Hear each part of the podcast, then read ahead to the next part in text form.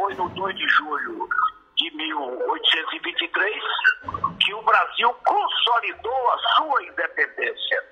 Sem o 2 de julho, o Brasil teria sido fracionário em só Deus sabe quantas repúblicas que estariam aqui falando no continente sul-americano a língua portuguesa, a exemplo do que sucedeu com as colônias é, espanholas.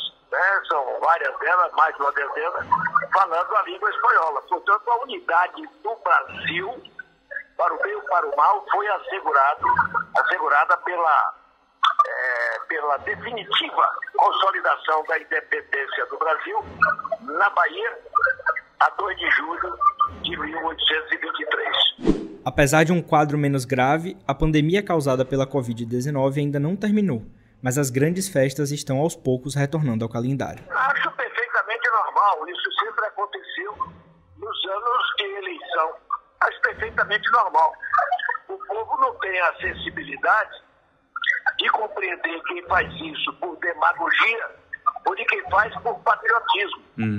Portanto, os políticos são pragmáticos e eles atuam de acordo com o eleitorado perante o qual eles se apresentam. Né?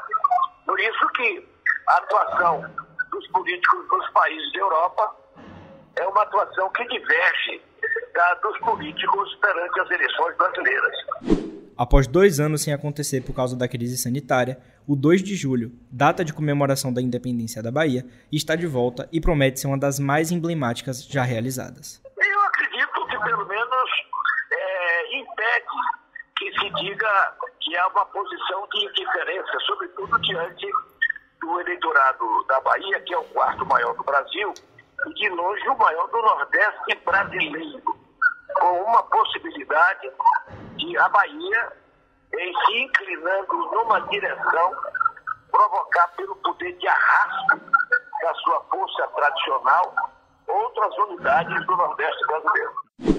Neste dia teremos a presença confirmada de três presidenciáveis, sendo um deles o atual ocupante do Palácio do Planalto, Jair Bolsonaro, além dos candidatos ao governo do estado e Senado. O terceiro turno desta semana discute a importância política da edição de 2022 da festa cívica mais importante da Bahia. Começa agora o terceiro turno. Um bate-papo sobre a política da Bahia e do Brasil.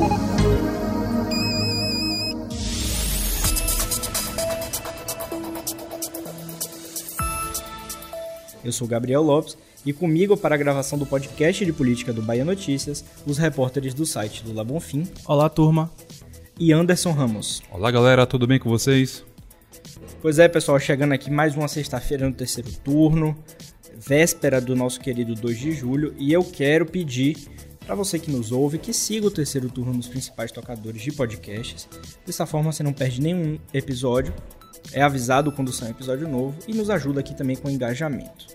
Meus queridos Lula e Anderson, estamos aqui mais uma vez para falar de política e festa, viu?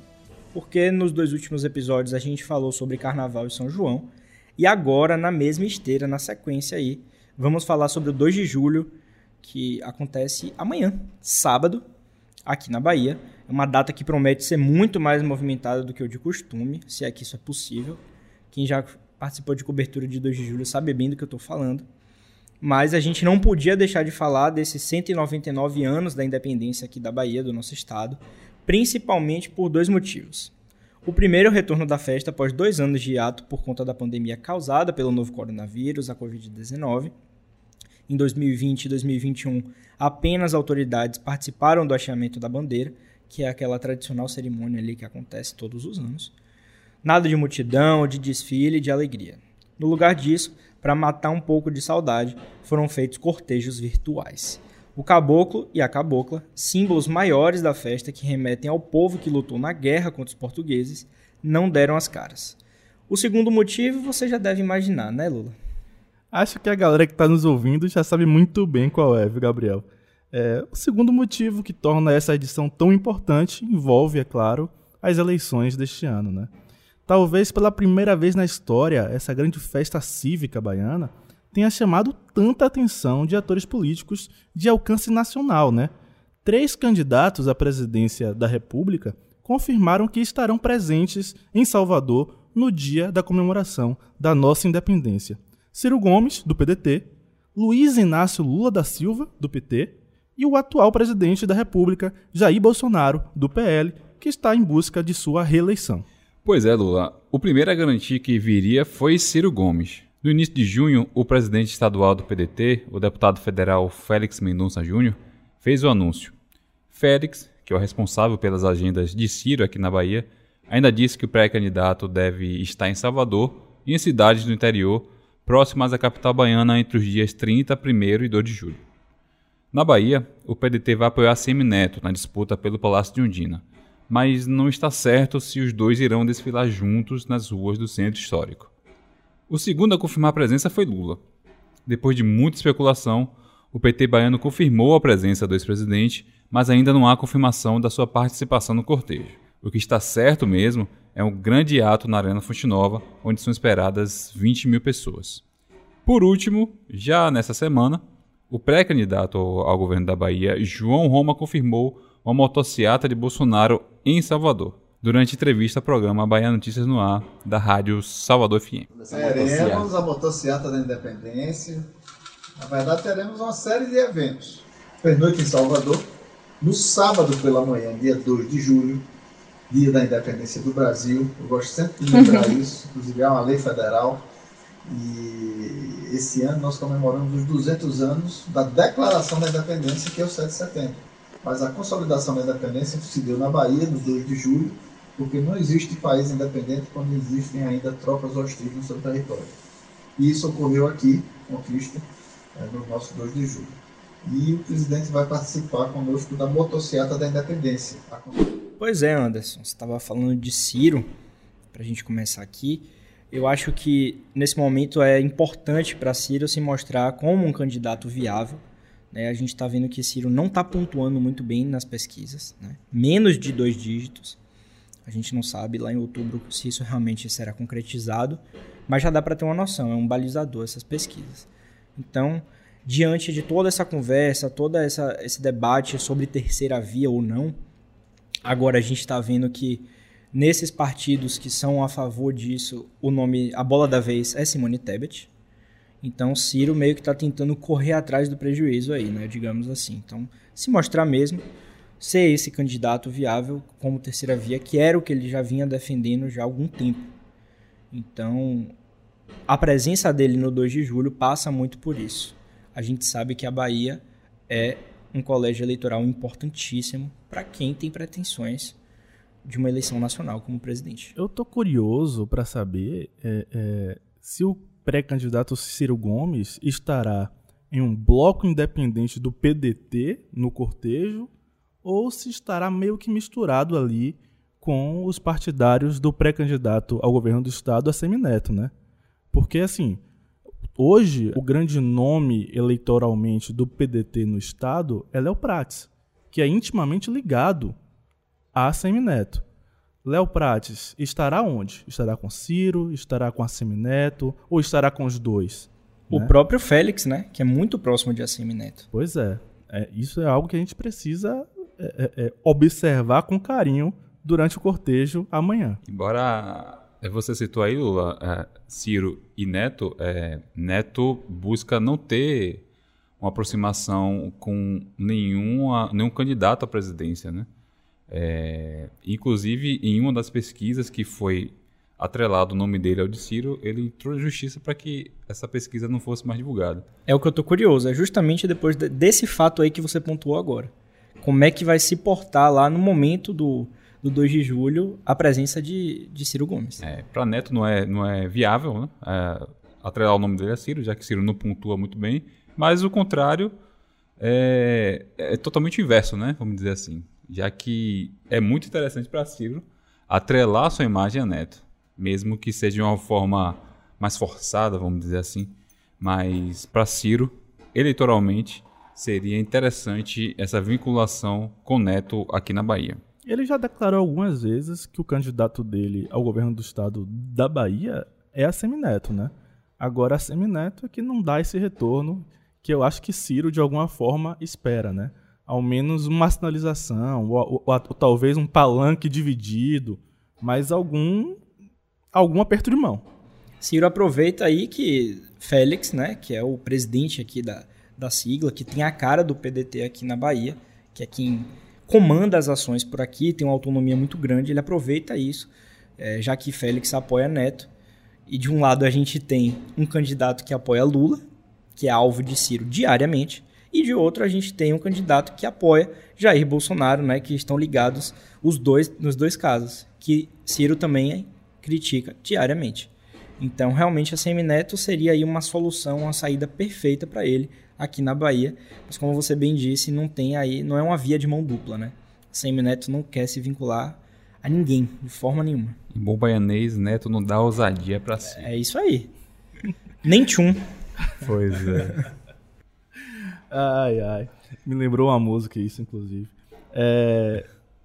E tem também o pré-candidato Luiz Inácio Lula da Silva, né? Lula que não aparece no 2 de julho há pelo menos 20 anos, né? Que foi na, na sua primeira eleição vitoriosa à presidência, né? Em, dois, em 2002. Lula era, assim, um, um, um participante frequente do 2 de julho até esse ano, né? É, é, é, eu até fiz pesquisas nas redes e até encontrei uma foto de Lula no 2 de julho de 94, ao lado de Valdir Pires. Né? Eu encontrei essa imagem. Lula era frequente. Lula tomava café da manhã na sede da CUT da Bahia, na sede da, da FETRAB, né? que é a Federação dos Trabalhadores Públicos do Estado.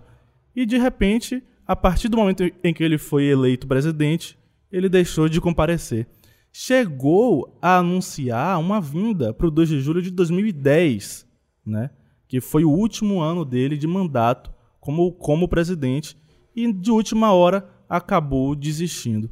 E esse ano, aparentemente, está confirmado, não tem mais volta, e, e eu soube que ele brigou, bateu o pé para participar do cortejo. Né? Ele não quer só participar do evento que está marcado para ele na Fonte Nova ele quer participar do cortejo. Até para provar, né, para os aliados de Bolsonaro, para o próprio Bolsonaro, que faz esse discurso de que ele não está indo para a rua, de que Lula tem medo de, de ir para a rua nesse momento, de não aguentar uma caminhada longa como é no 2 de julho.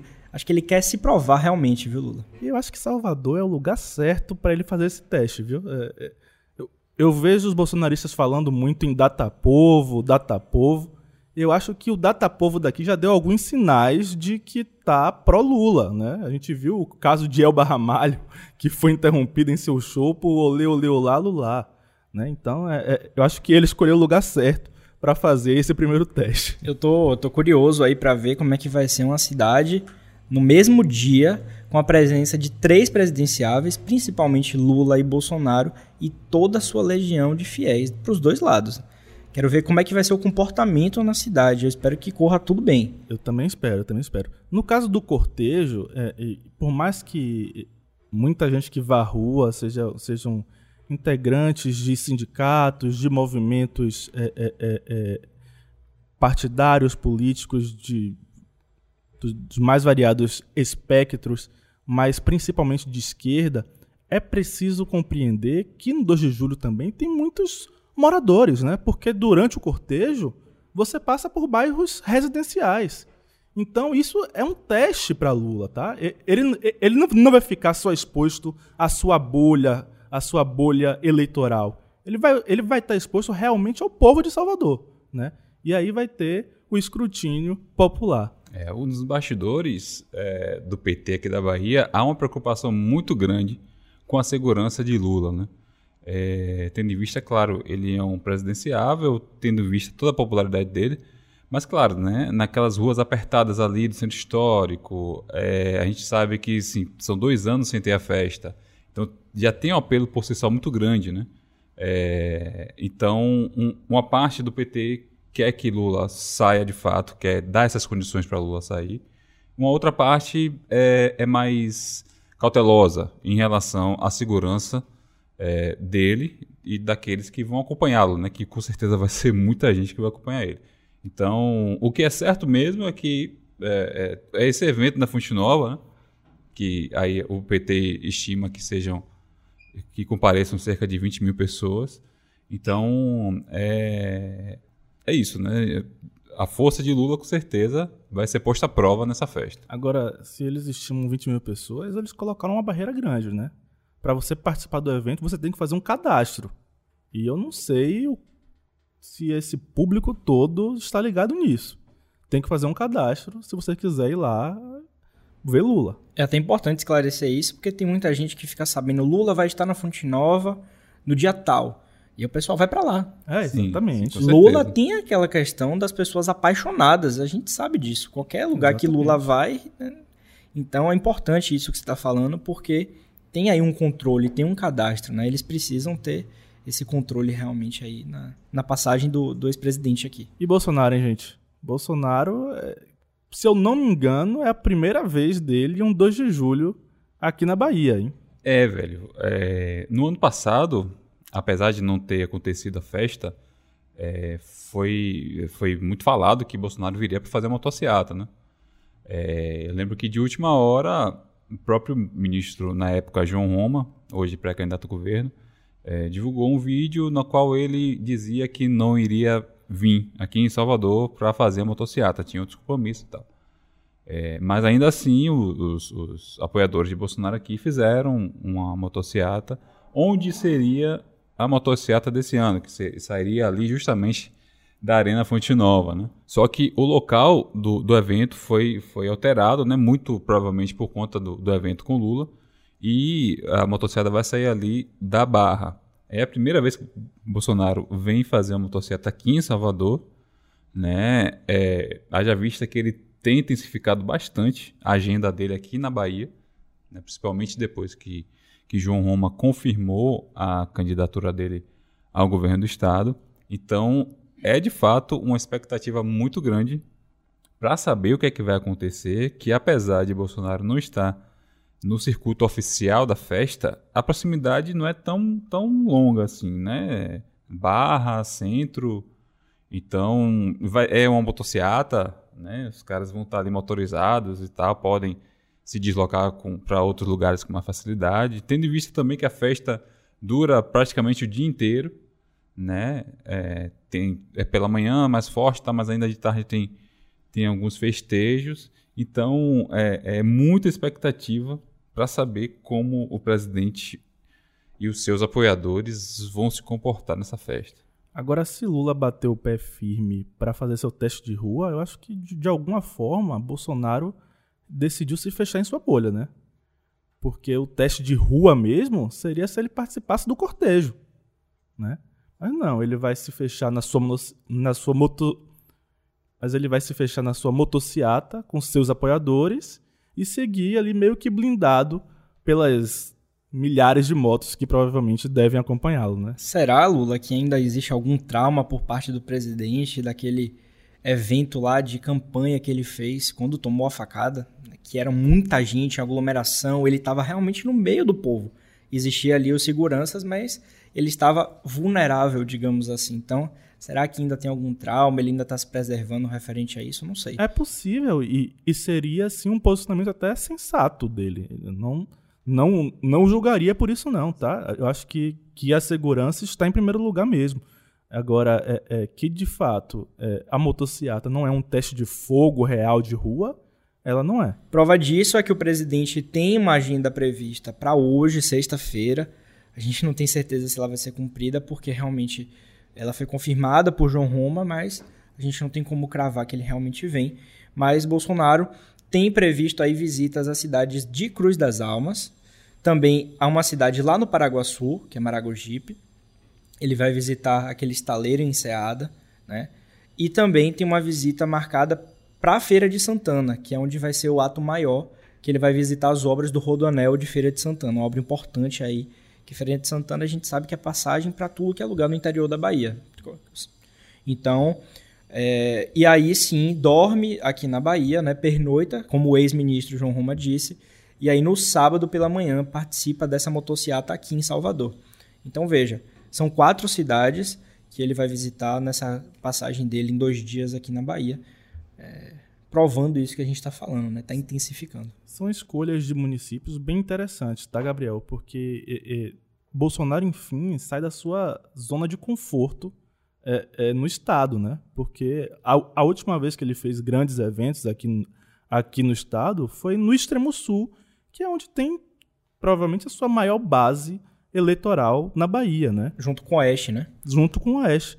Mas ele está vindo agora para o Recôncavo e para a Feira de Santana, Portal do Sertão, que é aqui perto mesmo, perto do Recôncavo, perto de Salvador.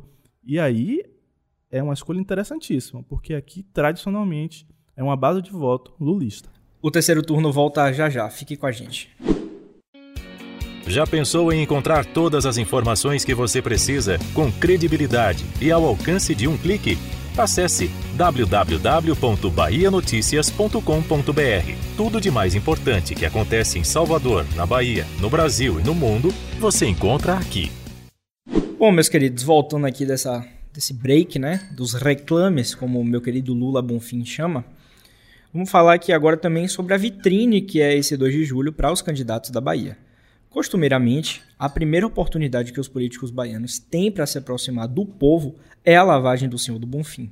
A celebração religiosa atrai uma multidão maior a cada edição e é o termômetro ideal para medir a temperatura da popularidade de quem quer se aventurar nas urnas. A gente sabe, isso é clássico primeiro evento do ano, né, a exceção do carnaval, né, talvez, aqui em Salvador, é a lavagem do Senhor do Bonfim. É um marco. Quer medir a temperatura, quer, quer saber como é que está é, o clima eleitoral, é a lavagem do Bonfim. Tradicionalmente é, é o primeiro momento dos políticos baianos nas ruas de Salvador, né? Assim, não tem muito erro. É a lavagem do Bonfim durante assim os primeiros 15 dias do ano. Exatamente. Só que, como há dois anos essa festa não acontece por conta da pandemia também, o jeito aí vai ser aproveitar cada segundo do dia da independência aqui no estado. Além de todo o tom cívico que a festa proporciona para os baianos e também turistas, é bom a gente já se preparar para um clima de campanha pesado e eu não tenho dúvidas de que isso vai ser visto nas ruas. Eu também não tenho dúvida não, tá? É, é, é eu participei de muito 2 de julho em minha vida e vi muito político levar vaia, viu? De todos os espectros. E assim, com toda certeza, é, é, cada centímetro de percurso será disputado pelos candidatos, né? Em especial para dois deles, né? Tanto Jerônimo Rodrigues, o pré-candidato do PT ao governo do estado, quanto João Roma, que disputa o mesmo cargo, né? E tem um obstáculo grande para superar se quiserem sair vitoriosos lá em outubro. Um dos principais problemas enfrentados pela dupla é o desconhecimento por parte de grande parte do de grande parte do eleitorado baiano, né? E a festa pode ser a oportunidade perfeita para os dois se aproximarem do público e dar início a uma reação nas pesquisas de intenção de voto, que apontam a possibilidade de vitória já no primeiro turno para o ex-prefeito de Salvador, Assemineto, né? esse muito conhecido da população local. Pegando o gancho daqui, Lula, é, Neto também tem muito a mostrar durante esse desfile. Liderando com folga as pesquisas e de longe a figura mais conhecida do, do eleitorado, o candidato do União Brasil precisa mostrar que o seu grupo está mesmo afinado e buscar mostrar força trazendo o máximo de aliados possível, para consolidar de vez o seu favoritismo e mostrar que, ao contrário dos adversários, não depende de um padrinho nacional para ganhar o pleito e retomar a hegemonia da família Magalhães aqui no estado. Esse tem sido o grande discurso de ACM Neto, né? Ele não precisa de um padrinho nacional, né? É ele por ele mesmo e a Bahia é quem decide o seu próprio, o seu próprio futuro, né? E é esse o discurso que a ACM Neto tem assumido e, e provavelmente esse, esse deve, deve, ser o tom, né? De evitar nacionalizar as, as eleições do Estado para que não tenha tanta influência dos grandes nomes da política brasileira hoje, que são o presidente Jair Bolsonaro e o ex-presidente Lula, né? E aí é, é, é, essa defesa, essa, essa proteção, não é só é, é para evitar Lula, né, o fator Lula, que é muito popular, é para evitar também o fator Bolsonaro. Porque se Roma cons conseguir converter para ele os votos que Bolsonaro tem no Estado, por mais que não seja, sei lá, mais de 20%, digamos, isso já pode ser suficiente para levar a eleição do Estado para o segundo turno. Sim, e é bem possível que, que Bolsonaro é, melhore nas intenções de voto aqui na Bahia, né? Uma vez que ele tem a máquina na mão e a gente tem que observar como vai ser essa transferência de votos para Roma. Há quem diga que Bolsonaro, em trackings feitos recentemente, tem 30% das intenções aqui na Bahia. Eu acho já um número expressivo. Expressivo demais. Se Bolsonaro conseguir 30% aqui, é, é, algo muito forte. Muito forte, tá? Porque é, é, se a gente olha os números de Bolsonaro nas pesquisas eleitorais e também na última eleição aqui no estado, 30%, depois de um governo conturbado, é algo muito forte, tá? Muito forte.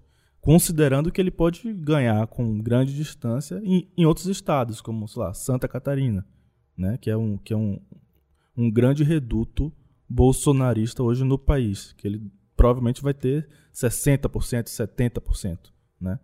Então 30% na Bahia, um estado lulista, é considerável, muito considerável.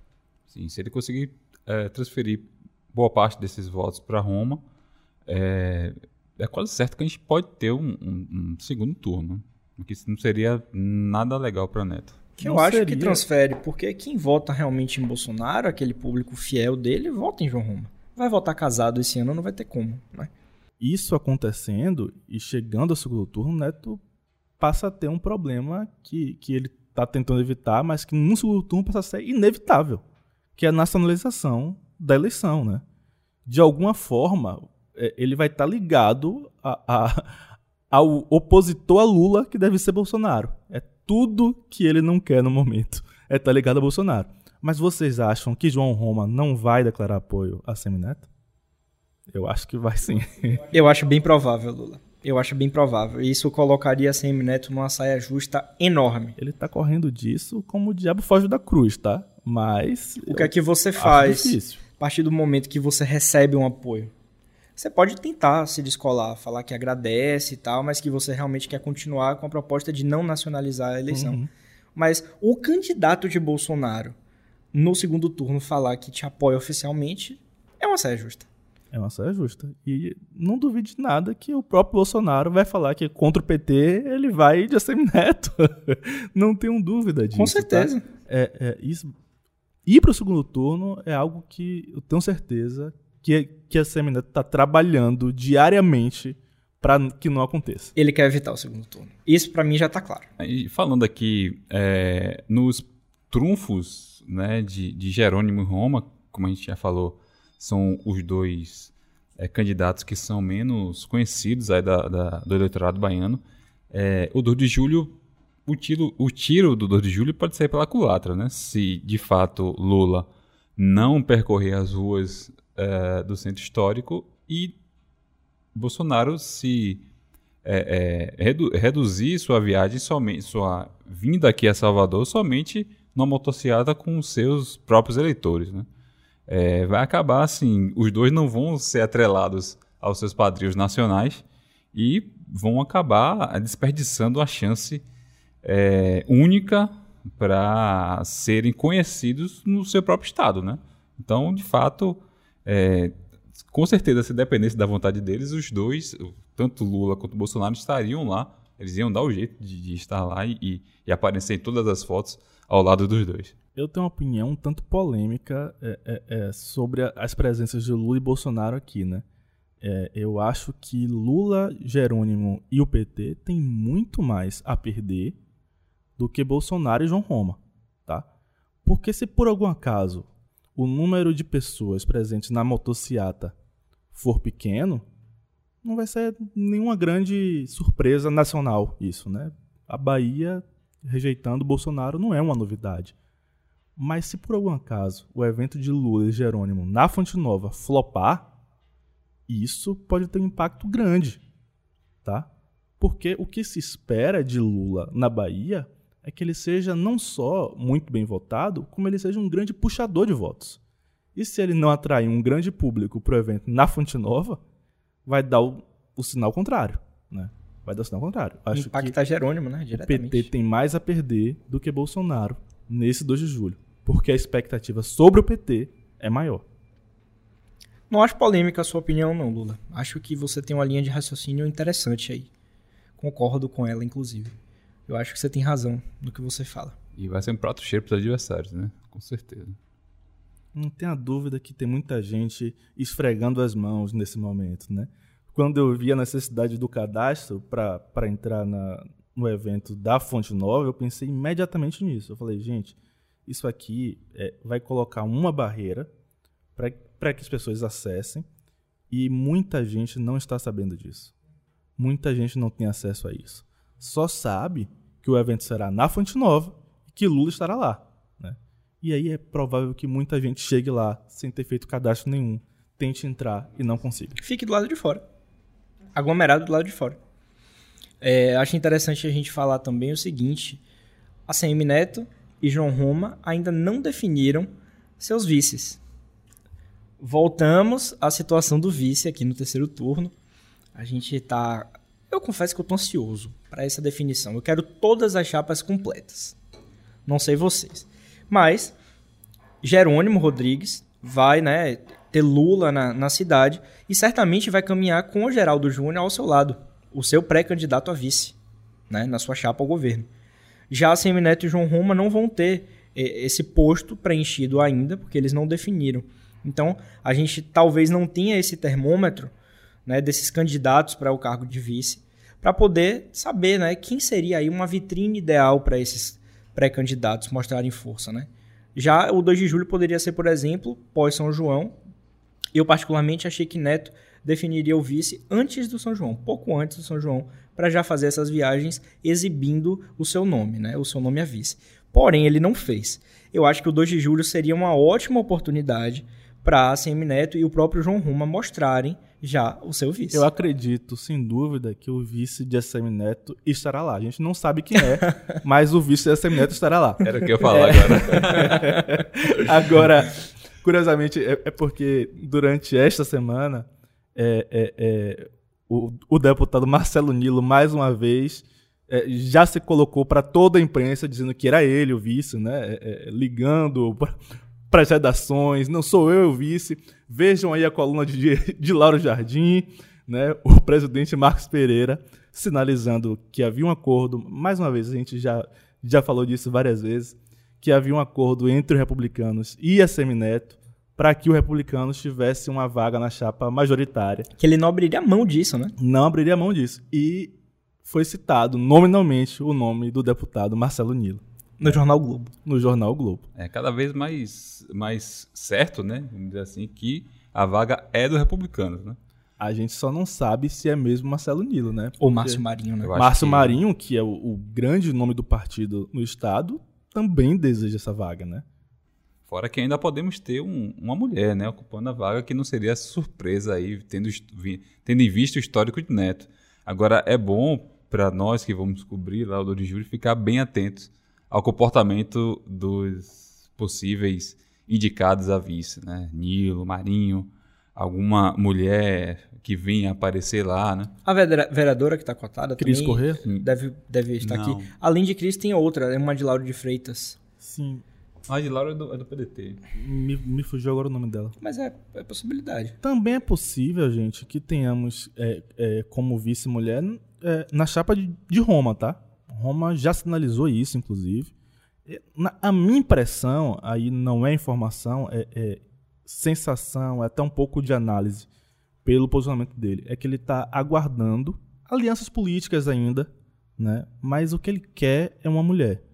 Ele sinalizou com a frase agora na entrevista que ele deu à, à rádio Sal, Salvador FM, ao Bahia Notícias no Ar, é, é, que pode ser mesmo uma mulher, né? Mas que as, as conversas ainda estão andando e tal, não sei o quê. Mas a minha sensação, mais uma vez, ao ouvi-lo falar, é que ele deseja uma mulher para vice dele. Essa semana, no bahianoticias.com.br, a gente publicou aqui, né, um trabalho do nosso colega Maurício Leiro, que a, a ex-vereadora agora, né, Lorena Brandão, já teria aceitado essa proposta de ser vice de João Roma na chapa dele. Né? A gente ainda não sabe se realmente é o caminho que ele vai seguir, mas já tem esse alinhamento, já teria aí esse alinhamento. Então, João Roma traria. É, lembrando que Lorena é filiada também ao PL, seria uma chapa puro sangue. E Roma traria aí duas mulheres em sua chapa, né? Doutora Raíssa Soares, é, pré-candidata ao Senado, e Lorena Brandão na vice. E aí se sinaliza de vez que ele vai sozinho, né? Porque ele tinha a expectativa ainda de, de atrair o PTB e o PTB já está grudando em Assemineto, né? Também confirmado por Jean Prats aqui essa semana ao Bahia Notícias. E assim a gente vai chegando ao final de mais um terceiro turno. Estaremos lá no 2 de julho. O Bahia Notícias vai publicar tudo lá no baianoticias.com.br. Toda uma equipe trabalha para deixar a população baiana melhor informada.